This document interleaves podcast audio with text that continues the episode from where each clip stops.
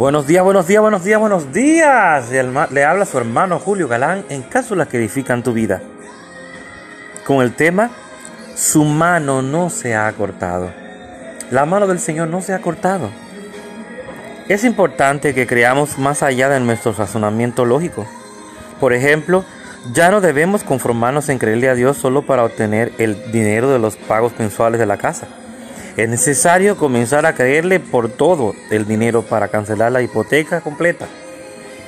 El Señor no hace nada a medias, tampoco nosotros tampoco debemos hacer algo a medias. Usted podrá argumentar, pero hermano Julio, en realidad no sé, no sé, no sé cómo Dios conseguirá este dinero. No importa, Moisés tampoco sabía cómo el Señor le daría la suficiente carne para alimentar a millones de israelitas durante un mes. Entonces cuando Dios declaró que Él se la había proporcionaría, ¿verdad? Se las proporcionaría. Moisés respondió, ¿se degollarán por a ellos ovejas y bueyes que les, que les basten? ¿O se juntarán para ellos todos los peces del mar para que tengan abasto? Número 11.22. El Señor le replicó a Moisés, ¿acaso se ha cortado la mano de Jehová? Luego él demostró que podía cumplir su promesa haciendo llover tantas codornices del cielo que los israelitas incluso se hastiaron de comer tantas, tal como él lo había asegurado. Cuando usted se encuentra en una necesidad que parece imposible de suplir, piense en ello. Recuerde la pregunta de Dios a Moisés, ¿acaso se ha cortado la mano de Jehová? No hay nada imposible para él, por cuanto él puede hacer lo que sea. La parte de nosotros es creer eso, esa palabra que él nos está diciendo. Lo que dice la palabra, no sé. No, si no se acortó ese en ese entonces, tampoco ahora Dios sabe cómo cumplir el trabajo. Él sabe cómo darle lo que necesita, entonces véalo como suficientes recursos. Como su fuente de recursos, véalo como sustentador, como proveedor, permanezca en la expectativa. Conviértase en alguien que siempre espera recibir milagros, bendiciones, abundancia sobrenatural. En otras palabras, una persona que posee la mente de Dios.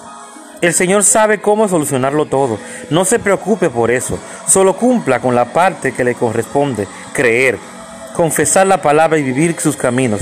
Ya no lo limite, solo pues porque no entiende, entiende cómo Él lo, lo concederá, lo que Él ha prometido, cómo Él va a resolver el problema. No pregunte eso.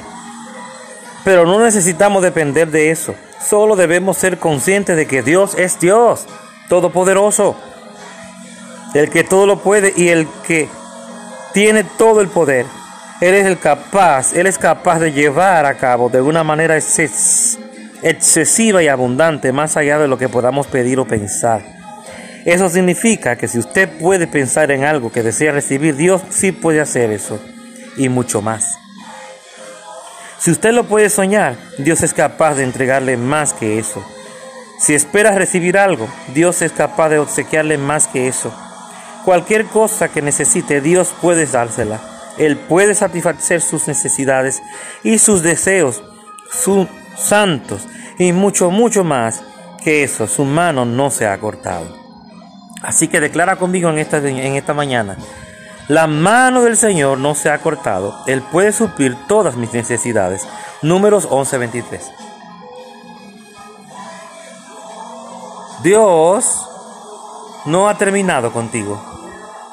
Dios te bendiga. Tu hermano Julio Galán en el caso de la que edifican tu vida.